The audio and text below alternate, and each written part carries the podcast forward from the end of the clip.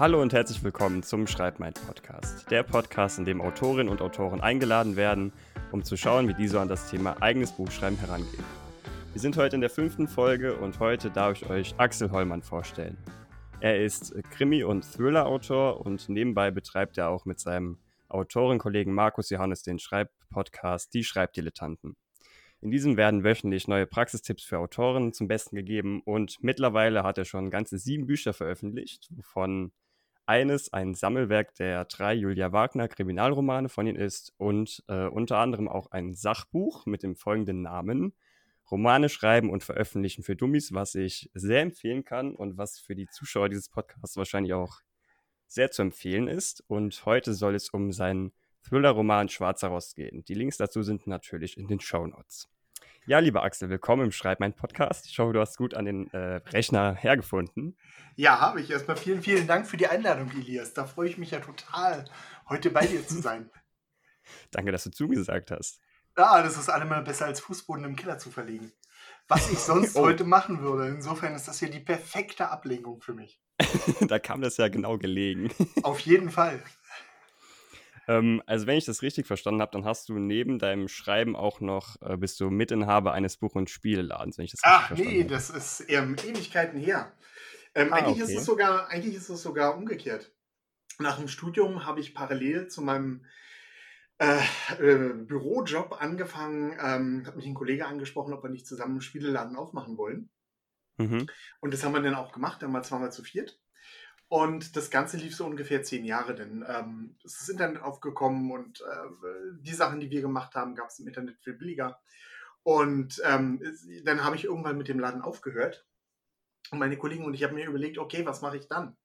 Und ich hatte schon immer eine Affinität für Bücher, habe auch, äh, auch viele, viele Jahre lang ähm, Rollenspiele, habe da auch viel geschrieben und hatte mir gedacht, okay, ähm, fängst du an mit dem Buchschreiben. Und tatsächlich an dem ersten Tag, an dem ich dann nicht mehr hinter der Ladentheke stand, habe ich mich an meinen Computer gesetzt und ähm, mit dem Romanschreiben angefangen. Ah, okay, also war quasi äh, der Buch- und Spieleladen vor dem Schreiben. Dann. Ganz genau, ganz genau. Ah, okay, okay, okay. Und äh, bevor wir dann auf das Schreiben und deinen Roman eingehen, würde ich gerne von dir wissen, wie bist du überhaupt zum Schreiben gekommen? Wann hat das bei dir so angefangen? Äh, das war jetzt vor, ich müsste rechnen, so ungefähr 15 Jahren. Wie ich schon gesagt hatte, also ähm, ich habe immer so ein bisschen geschrieben, wie gesagt, als Rollenspieler notgedrungen Abenteuer, aber habe dann auch zwischendurch mal Kurzgeschichten in der Richtung geschrieben und mal äh, so für Fans, für, für, nein, nicht für Fans, für Freunde, für ein paar Freunde ein Magazin rausgegeben und so und habe immer schon, wie gesagt, so ein bisschen geschrieben und auch versucht, Romane zu schreiben, aber dafür ähm, zum einen nicht die Zeit gefunden und zum anderen auch nicht das notwendige Wissen gehabt, um so ein Projekt wirklich vernünftig anzugehen. Und ähm, nachdem das dann mit dem Spieleladen sich erledigt hatte, hatte ich dann gewisser Zeit am Tag zur Verfügung und habe mir gedacht, okay, gehst du doch mal das Ganze systematisch schon von vorne an. Nicht einfach, äh, setz dich nicht einfach hin und fängst mit dem Schreiben an, sondern du schaust mal, ähm, was es so an Literatur und an Hintergrundinfos dazu gibt, wie man vernünftig mit dem Schreiben anfängt, wie man sich da organisiert, wie man an ein großes Romanprojekt rangeht.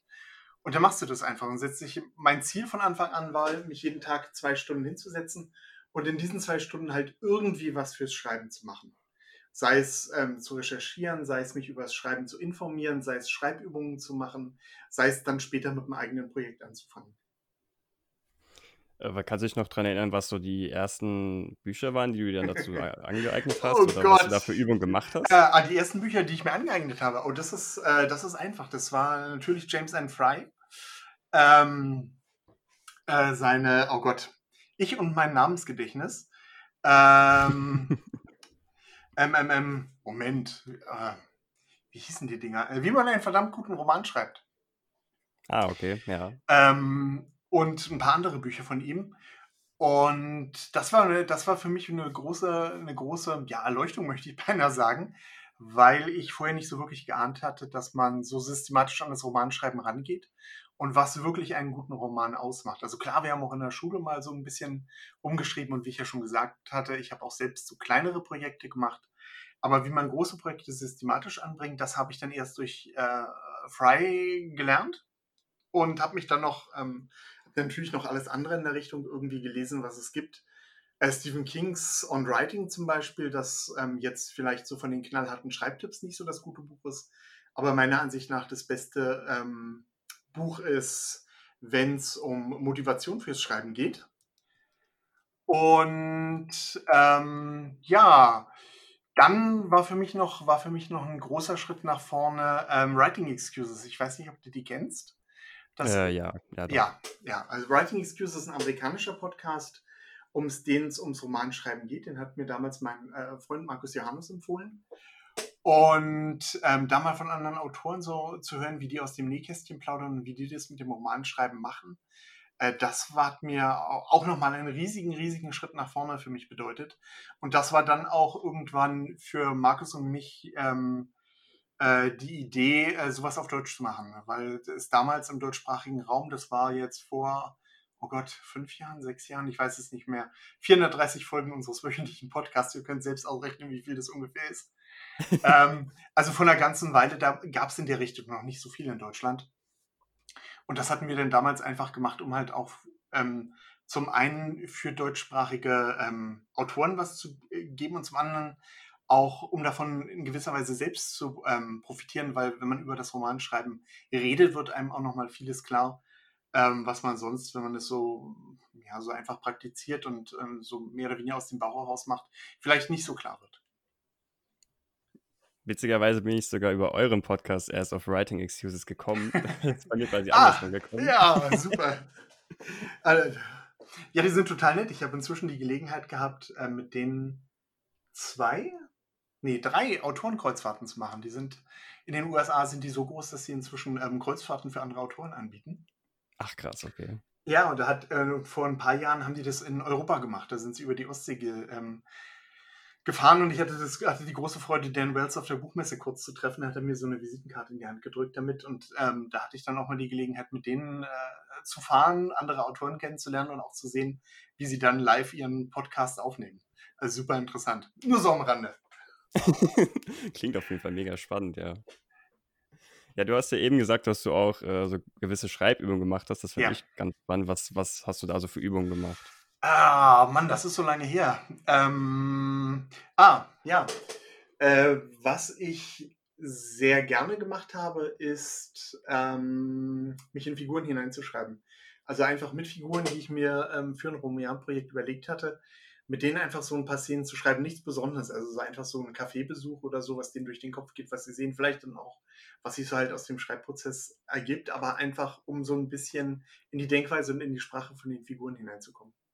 Ich habe es nicht gemacht wie Markus, worauf er schwört, ähm, äh, ähm, Seiten von ähm, Autoren, die man mag, abzutippen. Einfach, um halt auch nochmal während des Abtippens zu sehen, warum die, warum die das, was sie schreiben, so machen, wie sie es machen. Das äh, habe ich nicht gemacht. Das ähm, war mir dann im Endeffekt zu viel Arbeit, muss ich ganz ehrlich sagen. Aber Markus schwört darauf. Also vielleicht ist das auch nochmal ein Tipp für diejenigen, die das versuchen wollen. Okay, dann würde ich jetzt gerne auf äh, den Roman Schwarzer Rost von dir eingehen. Ja.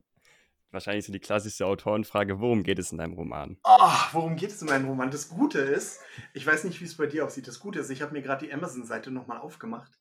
Ähm, weil hm. bei mir ist es so, wenn ich einen Roman geschrieben habe, dann ist der für mich auch wirklich abgehakt irgendwie. Also ich habe irgendwann mal angefangen, einen alten Roman von mir nochmal zu lesen. Ähm, habe das dann aber schnell wieder sein lassen. Zum einen, weil ich so viele Fehler gefunden habe. Zum anderen auch, weil mich der Stoff danach halt einfach nicht mehr interessiert hat. Groß. Ähm, ja, worum geht's in Schwarzer Rost? Äh, Schwarzer Rost ist ein weltumspannender Thriller, der in, ähm, der in Südafrika, in den USA und Malaysia spielt.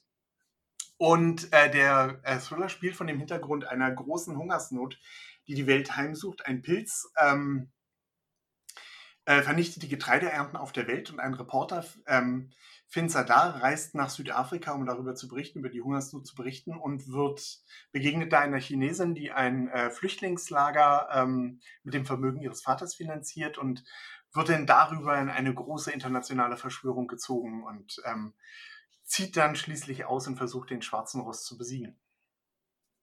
Das ist so der, ja. Ja, ihr sagt, sag ruhig. Ja, das ist so, das ist so der ähm, Plot in wenigen Sätzen. was ich äh, spannend fände, wie du auf die Idee des Buches gekommen bist. Ah, das ist, das ist total einfach. Das ist total einfach. Also ich habe, ähm, bevor ich Schwarze Rost geschrieben habe, habe ich, äh, du hast es schon erwähnt, mehrere, mehrere ähm, Romane mit Julia Wagner, einer Berliner Journalistin, geschrieben. Und die Romane waren halt alle in Berlin und alle vom Setting her relativ klein und alle in der ersten Person geschrieben und von der Art her alle ähm, so ein bisschen in Richtung Hardboiled, also so ein bisschen überzeichnet, comichaft, äh, was ich gerne auch selbst lese. Und Schwarzer Rost ähm, war dann der Roman, der ganz anders sein sollte, aber trotzdem halt irgendwie Elemente haben wollte. Also ich wollte nicht mehr in der Ich-Perspektive schreiben, sondern in der dritten Person. Ich wollte ein Setting haben vor allen Dingen, das halt weltumspannend ist, um halt mal so aus dem Berlin auszubrechen, wo ich gefühlt jeden interessanten Ort schon viermal abgegrast hatte. Und das waren, das waren so die beiden Prämissen von, für mich. Gleichzeitig ähm, Journalisten, Journalismus hat mich eigentlich schon immer interessiert, deswegen hatte ich mir gedacht, okay, in dem Genre bleibe ich, dass ich, das ist noch nicht auserzählt. Und dann habe ich mich einfach hingesetzt und habe mir überlegt, okay, was könnte jetzt ein spannendes Thema sein und habe ähm, einfach mal angefangen, ähm, ein paar Tage zu googeln, was es alles gibt und bin da drauf gestoßen, dass es ähm, tatsächlich einen Pilz wie den schwarzen Rost in meinem Roman äh, gibt, der also tatsächlich auch von der von unserer Presse ja relativ wenig beachtet ähm, durch Afrika äh, in Afrika gewütet hat und da halt ähm, für große Hungersnöte gesorgt hat. Und das war für mich so der Auslöser, das Ganze weiter zu spinnen. Okay, was ist, wenn der, wenn der Pilz jetzt noch ein bisschen, äh, wenn der Pilz wiederkommt und halt ähm, weltumspannend äh, die Getreideernten bedroht? Was bedeutet das für uns? Du hast ja gerade gesagt, dass du da auf die Erzählperspektive, aber auch die, äh, die Orte ein bisschen ja. anders gemacht hast als bei den anderen Romanen. Was ja. war da so? Hast du dann irgendwie gemerkt, okay, das, das fällt dir leichter oder wie hast du das so empfunden? Äh, also ich muss sagen, es war erstmal eine große Umstellung. Ähm, ich habe damals die Ich-Perspektive bei den Julia Wagner Romanen hat sich so mehr oder weniger zufällig entwickelt. Ich habe gemerkt, dass mir das leichter fiel, diese Person in der Perspektive zu schreiben. Und ja, wenn man ein paar Jahre, wenn man ein paar Jahre ähm, in, in einer bestimmten Perspektive unterwegs ist, habe ich gemerkt, dann ist es doch schwierig, da reinzukommen. Also da habe ich schon eine Weile gebraucht, um denn da auch, ähm, ja, um denn da auch drin firm zu werden. Und genauso macht es einen Riesenunterschied aus, ob man halt als Berliner über Berlin schreibt, Orte selbst kennt oder wenn man sie nicht kennt, halt einfach mal vorbeifahren kann. Was ich auch gemacht habe bei meinen Julia Romanen. Oder ob man halt ein Setting hat, das halt nicht nur in einem anderen fernen Land spielt, sondern an ganz verschiedenen Orten über die ganze Welt verteilt. Und das war dann von der Recherche her ähm, schon ganz anders. Aber auch sehr spannend. Also es hat mir auch viel Spaß gemacht. Ähm, es war halt damals ein ganz anderes Projekt, aber wie gesagt, also der Schreibprozess war anders, aber unheimlich spannend. Und äh, ich denke, das hat mich auch als Autor weitergebracht, da halt mal ja nicht so in ausgetretenen Faden weiterzugehen, sondern mich da in gewisser Weise auch herauszufordern.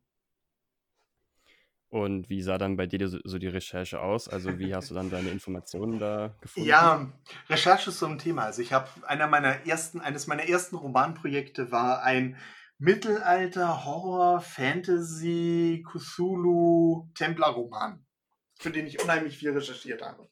War furchtbar. Also ich weiß nicht, wie viel Geld ich in Fachbücher investiert habe. Oh Gott. Äh, ja, tatsächlich. Ich habe ein Buch über Burgen im, in Nordafrika, Templerburgen in Nordafrika gekauft. Das hat, glaube ich, knapp 100 Euro gekostet. Das wäre ein irre dicker Klopper, super spannend. Bloß für, die, für, mein, für mein Buchprojekt habe ich davon nachher praktisch überhaupt nichts verwendet ähm, tatsächlich, also tatsächlich läuft inzwischen meine Recherche weitgehend so ab, dass ich erstmal auf jeden Fall mit ähm, solchen Quellen wie Wikipedia anfange, weil da die Informationen schon ziemlich gut aufbereitet sind und ziemlich knapp sind und man schon merkt, okay, äh, oder man schon merkt, ähm, in welche Richtung man recherchieren kann. Das ist auf jeden Fall ein guter Starting Point. Und genauso, wenn ich dann über, ähm, wenn ich dann über Südafrika schreiben wollte, da habe ich Google Maps einfach verwendet was total klasse ist. Gerade Street View ist super, wenn man sich, wenn man so einen Eindruck, Eindruck ja, von dem Aussehen der Stadt hat. Es ist natürlich bestimmt viel cooler, wenn man dann nochmal an so einen Ort hinreist und das auch nochmal vor Ort erlebt. Auf der anderen Seite, ähm, auf der anderen Seite fand ich, hat das für die Recherche gut ausgereicht. Außerdem, parallel dazu habe ich dann noch YouTube-Videos gesehen, einfach von Touristen, die dann halt da vor Ort so ihren Urlaub gedreht haben, um halt dann auch nochmal ein Gefühl für die Umgebung zu bekommen. Also im Wesentlichen alles Quellen aus dem Internet. Was man, also die üblichen Quellen, die man so im Internet hat. Ähm, ich persönlich finde, dass sie zu 95 Prozent eigentlich ausreichend sind, bei manchen speziellen Projekten sicherlich nicht. Also gerade hier in dem Fall, um über den schwarzen Rost zu recherchieren, über diese tatsächliche Pilzkrankheit, habe ich auch übers Internet recherchiert, aber dann halt nicht nur Wikipedia oder alte Spiegelartikel, sondern dann auch nochmal irgendwelche wissenschaftlichen Texte, die ich halt zu dem Thema irgendwo gefunden habe. Hm. Ja, ich finde das, also ich stelle mir das ziemlich schwierig vor, dass man so große Ortswechsel hat, sage ich mal, also wirklich länderübergreifend dann die, die Orte wechselt, weil meistens hat man ja dann so eine Stadt oder irgendwie ein Land oder ein Setting, wo man dann vers verschiedene, sage ich mal, zum Beispiel eine Kneipe oder eine Ja, Schule oder sowas, dass man darin halt so kleinere Orte hat, aber komplette ja, Länder zu wechseln, die einfach auch kulturell und einfach generell eine ganz andere Ausstrahlung haben, finde ich es schon beachtlich, dass man dann trotzdem dann diese, diesen Flair aufgreift. Ne? Finde ich eigentlich ganz cool, diese dass man so Urlaubsvideos sieht, wo man ja dann wirklich auch im besten ja. Fall sieht, okay, wie, wie ist das realistisch, wie sieht das normal aus? Ja, Also, zumal man, zumal man dann immer noch auch noch so ein bisschen die Kommentare von den Urlaubern hört, ne, wie das hier auf sie gewirkt hat. Und ähm, bei meinem Projekt habe ich mir von vornherein überlegt, dadurch, dass mein Journalist halt auch aus Deutschland kommt, ähm, ist er halt auch in der Materie nicht so viel drin. Ne? Also er nimmt die Orte auch eher wie, ja, wie ein Tourist, der halt kurz da ist, war, ähm, was halt so ein bisschen dem entspricht, wie ich halt am Computer ähm, die Orte erlebe. Na, also wenn mhm, man, wenn man jetzt, ich denke, wenn es, wenn es anders gewesen wäre, wenn ich jemanden gehabt hätte, der wirklich aus dem Land kommt, dann hätte die Recherche nochmal intensiver sein müssen. Aber dadurch, dass das, äh, dass er da auch Besucher ist, denke ich, hat das ganz gut funktioniert. Zumindest habe ich keine Kommentare gehört, die sich da irgendwie beschwert hätten. gibt es für dich in dem Buch äh, sowas wie einen Lieblingscharakter oder der am meisten Spaß gemacht hat zu schreiben oder ist das als Autor eher ein bisschen schwierig zu beantworten? Äh, doch, natürlich habe ich immer meine Lieblingsfiguren. Also tatsächlich sind meine Lieblingsfiguren äh, Saddam, mein Held. Und vor allen Dingen aber auch äh, Jin Mei, das ist diese Chinesin, die da, ähm, die dieses Flüchtlingslager betreibt. Den Charakter mag ich eigentlich am liebsten, weil er die meiste Tiefe hat in dem Roman. Von der Story her. Und da auch, ähm, ja, äh, es ist schwierig, etwas über die Figur zu sagen, zu viel zu erzählen äh, oder über die Figur etwas zu erzählen, ohne jetzt den Roman vorwegzunehmen. Aber ähm, ja, das sind so meine beiden Lieblingsfiguren. Hast du dann dafür auch wieder am Anfang so wie so diese Übung gemacht, um die Charaktere besser kennenzulernen oder ist das einfach mit dem Schreiben des Romans dann immer mehr so geworden? Da muss ich mal, muss ich in mich gehen. Nein, ich denke nicht, dass ich, äh, dass ich die, mich in die Figuren wirklich reingeschrieben habe. Wobei ich sagen muss, meine ersten Entwürfe, also wenn ich, wenn ich einen Roman schreibe, mein erster Entwurf, der ist noch ziemlich roh. Na, also ähm, äh, bis wenn ich wenn ich es dann fertig überarbeitet habe, dann sehen die Figuren noch mal ganz anders aus. Insofern ist für mich das Schreiben des ersten Entwurfs auch so ein bisschen was wie in die Figuren reinschreiben. Okay. Und wie lange hat das dann gedauert, bis die erste Fassung fertig war? Oh, also meine erste Fassung braucht in der Regel so zwischen drei und vier Monaten. Das geht, also ist eigentlich überschaubar, wenn man das jetzt sich mal so überlegt. Ja, naja, ähm, ich äh, breche immer in Tränen aus, wenn ich mal am NaNoWriMo teilnehme, ähm, wo man ja im November äh, so ein Tagesziel von 1667 Wörtern, sprich 50.000 Wörter in einem Monat hat. Und wenn Hm. ich denn ähm, damit, äh, damit kämpfe, meine 1767 Wörter zu schaffen und dann schon ganz stolz bin, wenn ich mal 2000 oder 2500 habe und dann aber andere Autoren sehe, die 20, 25.000 Wörter an einem Tag schreiben. Ähm, insofern, ähm, ja, also das ist, das ist da sicherlich ganz unterschiedlich. Ich halte mich eigentlich für einen nicht so schnellen Schreiber. Da gibt es auf jeden Fall noch viele Kollegen draußen, die da wesentlich schneller bei der Sache sind. Was ich unheimlich gerne wäre, muss ich sagen. Und wie viele ähm, Runden oder wie viele Fassungen durchläuft dann bei dir so ein Roman, bis er dann das Buch wird? Ähm, sieben bis acht. Sieben bis Ah, acht. okay. Ähm, halt ich, halt ich für relativ viel oder habe ich immer für relativ viel gehalten, bis ich einen erfolgreichen Fantasy-Autor, Bestseller-Autor bei den, einer dieser Writing Excuses ähm, Reisen kennengelernt habe. Dessen Namen ich dummerweise auch vergessen habe, der aber in den Verkaufscharts von Fantasy-Büchern ganz oben steht. Und ähm, der gemeint hat, dass er tatsächlich 200 bis 300 Entwürfe oder Fassungen von einem Roman hat. Ach, bevor Gott, er denn fertig okay. ist. Ja, genau, das habe ich mir auch gedacht. das ist auf jeden Fall ein Statement. ja. Hast du dann, äh, sage ich mal, verschiedene Strategien, wie du dann sagst, okay, die zweite Fassung dreht sich dann nur darum, die dritte ja. dann nur um ja. Rechtschreibung und so? Oder ja. ist es dann. Ganz genau. Ganz genau. Okay. Also, es, ähm, wie bei sicherlich den meisten Autoren, versuche ich vom Groben ins Feine zu gehen. Das heißt, meine erste Fassung schreibe ich so schnell wie es geht irgendwie runter. Das ist da eigentlich die Prämisse. Ähm, da erlaube ich mir dann auch irgendwie reinzuschreiben, sowas wie, äh, Name der Figur fällt mir jetzt gerade nicht ein, äh, ist jetzt der Polizist äh, aus, der, aus dem ersten Kapitel oder sowas wie, äh, hier müsste jetzt noch irgendwie was Spannendes kommen, schreibe ich aber später. Also bei meiner ersten Fassung geht es wirklich darum, den Roman so schnell wie es möglich, wie es irgendwie möglich ist, runterzuschreiben, um halt, ähm, ja, um halt da nicht zu lange herumzutrödeln, weil gerade ich neige dazu, ich kann mich furchtbar aufhängen. Also es ist, kommt nicht selten vor, dass ich äh, zwei Stunden an einem Tag arbeite und im Endeffekt zwei Sätze weniger habe als am Tag vorher, obwohl ich eigentlich mehr schreiben wollte. Ganz einfach, weil ich so viel, äh, weil ich so viel korrigiere und das ist etwas, woran ich eigentlich seit Beginn meiner Autorenkarriere ähm, arbeite. Ähm, ja, und in meiner zweiten Fassung, da gehe ich dann, da soll auf jeden Fall ein halbwegs lesbarer Text rauskommen. Auf jeden Fall sollen da keine Klammern oder ähnliches mehr drinstehen. Äh, die Struktur soll stimmen, Aufbau soll stimmen, Spannung soll im Wesentlichen stimmen. Und die nächsten Überarbeitungen, die drehen sich dann um Sprache, Rechtschreibung oder wenn dann irgendwelche Testleser noch ähm, katastrophale Fehler gefunden haben, die ich dann entsprechend berichtige. Und wenn, man hat ja jetzt, wenn man den Schreibdilettanten-Podcast so ein bisschen verfolgt, ja. schon rausgehört, dass ihr beiden eher so die Planer, Planenroman äh, oh ja, seid. Oh ja, ganz furchtbar. Ganz Erzähl uns mal ein bisschen darüber, was, was sind so deine Plotting-Strategien? Äh, ja, ähm, also vielleicht sollte ich mal damit beginnen, wie mein fertiger Plot aussieht, wenn ich damit durch bin. Der hat so ungefähr 60 Normseiten. Okay. Wenn man den ausdrucken würde. Also ich plotte wirklich ähm, sehr exzessiv. Bei mir ist denn ein Kapitel so ungefähr eine Seite. Äh, ein bis zwei Seiten. Äh, ich fange hm, wie alle Autoren mit irgendeiner Grundidee an. Meistens habe ich halt irgendwie etwas, was mich schon von vornherein beschäftigt. Und zum Beispiel im, im Fall von Schwarzen, äh, vom Schwarzen Rost halt, dass ich äh, halt festgelegt hatte, okay, der Roman soll halt nicht in Deutschland spielen es soll ein großer Roman sein, es soll ein Thriller sein. Ähm, ich will in der dritten Person schreiben und ausgehend davon fange ich dann eigentlich an, ähm, ja, so eine Liste abzuhaken. Also welche Perspektive will ich schreiben? Wo spielt der Roman? Ähm, dann natürlich, wer ist die Hauptfigur? Und worum soll es sich in dem Roman drehen? Was ist, was ist so der Aufhänger für den Roman? Und wenn ich dann das so die groben Züge habe, dann fange ich an, ähm, den Roman zu plotten.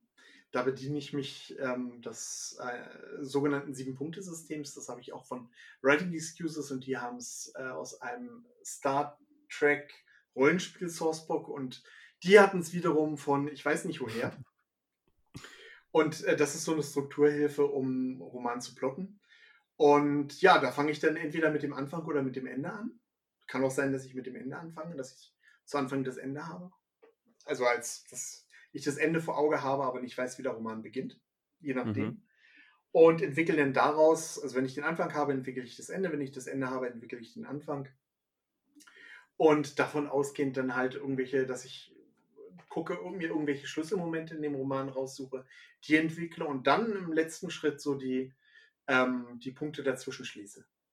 Sodass ich dann halt, wenn ich mit dem Roman ausarbeiten fertig bin, eine ziemlich genaue Vorstellung habe, was in welchem Kapitel passiert.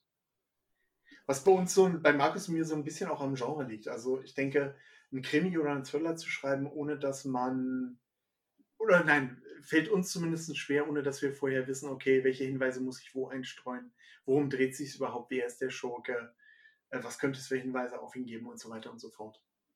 Mhm. Und Leute, die jetzt vielleicht nicht so wirklich mit dem mhm. Begriff Sieben-Punkte-System was anfangen können, was kann man sich darunter vorstellen? Ähm, das ist einfach ein Rahmen, der bestimmte Punkte im Roman vorgibt. Ne? Also der erste Punkt ist der Anfang, der letzte Punkt ist das Ende, wobei Anfang und Ende halt irgendwie entgegengesetzt sind. Also wenn der Held am Anfang des Romans äh, mutig war, dann ist er am Ende feige oder umgekehrt. Ne?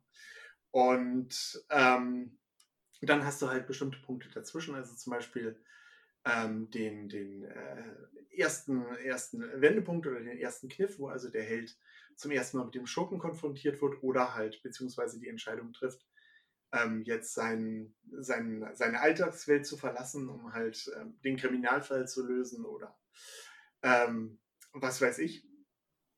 Und ähm, in, der, in der Mitte des Sieben-Punkte-Systems hast du dann halt die Mitte, wo dann, wo dann die Geschichte sozusagen kippt, wo halt der Held, dem bisher immer nur Sachen, ähm, ja, schlimme Sachen irgendwie zugefügt wurden, dann anfängt, sein Schicksal selbst in die Hand zu nehmen und halt ähm, und halt gegen den Schurken oder die Gefahr oder was auch immer, worum es in der Geschichte geht, selbst aktiv vorzugehen. Und das Ganze führt dann zum Ende. Das ist so ein bisschen, man findet darin äh, Elemente jetzt aus der Heldenreise, die vielleicht für mehr Leute im Begriff sind, wieder ähm, genauso wie von irgendwelchen ähm, Plotschemata, die halt, ähm, die es halt fürs Romanschreiben oder, oder Filmschreiben gibt. Mhm. Hast du auch äh, andere Plotting-Methoden schon ausprobiert? Äh, ich arbeite immer noch ein bisschen mit der Heldenreise, wobei die meiner Ansicht nach weniger fürs Plotten geeignet ist, sondern eher fürs Überarbeiten, weil sich da sehr viel, sehr, weil die sich nicht so um die Story, also Spannungsaufbau und ähnliches kümmert, sondern eher um die Entwicklung des Helden. Hm. Und ähm, für Spannungsaufbau ähm, bevorzuge ich die das Sieben-Punkte-System, äh, Drei-Akte-Schema oder so, nein, habe ich mir ehrlich gesagt nicht, nie wirklich angeschaut, weil mich das Sieben-Punkte-System der Art, wie ich arbeite, schon sehr nahe kommt. Das passt einfach. Mhm. Das ist halt ein System, das für mich passt. Sicherlich für nicht, nicht für jeden das Richtige, aber da muss man halt einfach mal schauen, was da draußen ist und äh, ja, wie gesagt, was zu einem selbst passt. Und wenn ich mich recht entsinne, habt ihr auch in eurem Schreibdilettanten-Podcast über Stufendiagramme geredet, die ihr anfertigt. Nutzt du das immer noch oder? Ja, das ist, äh, das ist sozusagen dieser erste Schritt, wenn ich die Handlung entwerfe. Ne, der Begriff Stufendiagramm, der ist eigentlich von James and Fry. Das ist nichts anderes als äh, eine Plotübersicht. Mhm. Dass du halt deine einzelnen Kapitel oder deine einzelnen Szenen in chronologischer Reihenfolge aufgebaut hast. Und das ist, das ist halt das, was ich, mit dem ich dann in das Schreiben des Romans starte. Wie machst du das dann? Machst du dann irgendwie eine Excel-Tabelle oder Karteikarten? Äh, Excel-Tabelle habe ich früher mitgearbeitet. Inzwischen arbeite ich mit ähm, zum einen mit einer mit einer Mindmap-App. Das ist iThought, iThoughts X für einen Mac, die mhm. den großen Vorteil hat, dass ich die sowohl auf dem Pad als auch auf meinem Mac als auch auf meinem Handy verwenden kann, sodass ich halt auch unterwegs oder äh, damit arbeiten kann und auf allen Geräten, die ich irgendwie habe. Und ähm, die benutze ich so für die ersten Schritte des Plottens. Und wenn ich dann wirklich das geordnete Stufendiagramm entwickle und nicht mehr rumtüftle, sondern schon weiß, wohin es geht, dann arbeite ich mit Scrivener. Das ist, äh, denke ich, eine Schreib-App, von der die meisten schon gehört haben werden, ähm, die von vielen auch direkt zum Schreiben benutzt wird, die ich dann aber hauptsächlich eher fürs Plotten benutze. Was hat für dich äh, Scrivener für Features, die andere nicht haben oder was ja. die gerade für dich so äh, interessant macht? Ein Killer-Feature ist inzwischen, dass es das halt auch auf äh, sowohl für den Mac als auch für iOS gibt, sodass ich das halt auch auf verschiedenen Plattformen nutzen kann. Äh, mhm. Vor allen Dingen gefällt mir aber, dass du damit ähnlich, äh, ähnlich wie im Dateimanager oder so ähm, halt nicht ein großes, ein großes Dokument hast, sondern viele kleine Dokumente, die dann halt in der Baumansicht hin und her schieben kannst. Was halt, finde ich, gerade für das Plotten super gut ist, da kannst du halt eine Szene einfach von A nach B verschieben und hast dann eine super gute Übersicht. Und das Programm ist monstermäßig stabil, ähm, was, was halt auch für, für mich ein alles absolute A und O ist. Ne? Ich habe es einmal gehabt, dass ich durch einen eigenen Fehler äh, zwei, drei Kapitel verloren habe. Das war ein Albtraum, wenn ich daran denke, dass ich ein ganzes, äh, ein ganzes Manuskript verliere oder eine Fassung des Manuskriptes Holla. Das war oh wirklich, oh das war wirklich schlimm. Mal kurz aus Versehen das ganze Buch gelöscht. Ja, also wie gesagt, drei Kapitel zu löschen, es war schrecklich.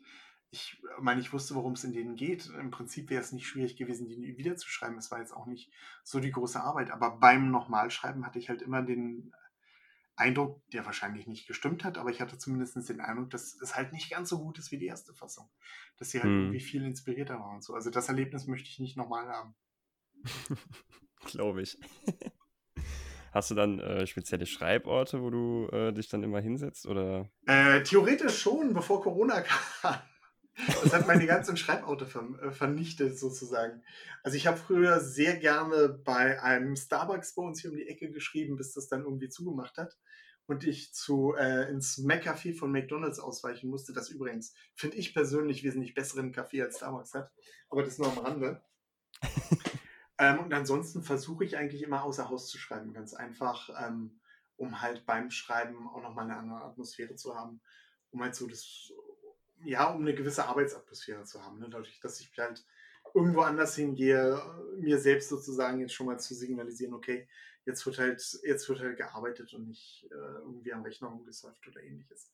Auch wenn ich dann natürlich trotzdem immer auf den verschiedenen sozialen Medienplattformen abhänge, statt zu schreiben. Ist es dann auch so, dass du teilweise dann in der Umgebung dann Sachen aufnimmst, wie Personen oder sowas, wo du dann sagst: „Ach ja, die könnte doch eigentlich ganz gut in den Nee, Roman das habe passen?“ ich das ich noch nicht gemacht, was daran liegt einfach, äh, dass ich die dass ich die Romane halt wirklich, wenn ich sie schreibe, dann schon fertig geplottet habe. Na, also dadurch, Mhm. dass ich sehr analytisch vorgehe, passiert mir sowas. ich könnte mich nicht dran erinnern, nein.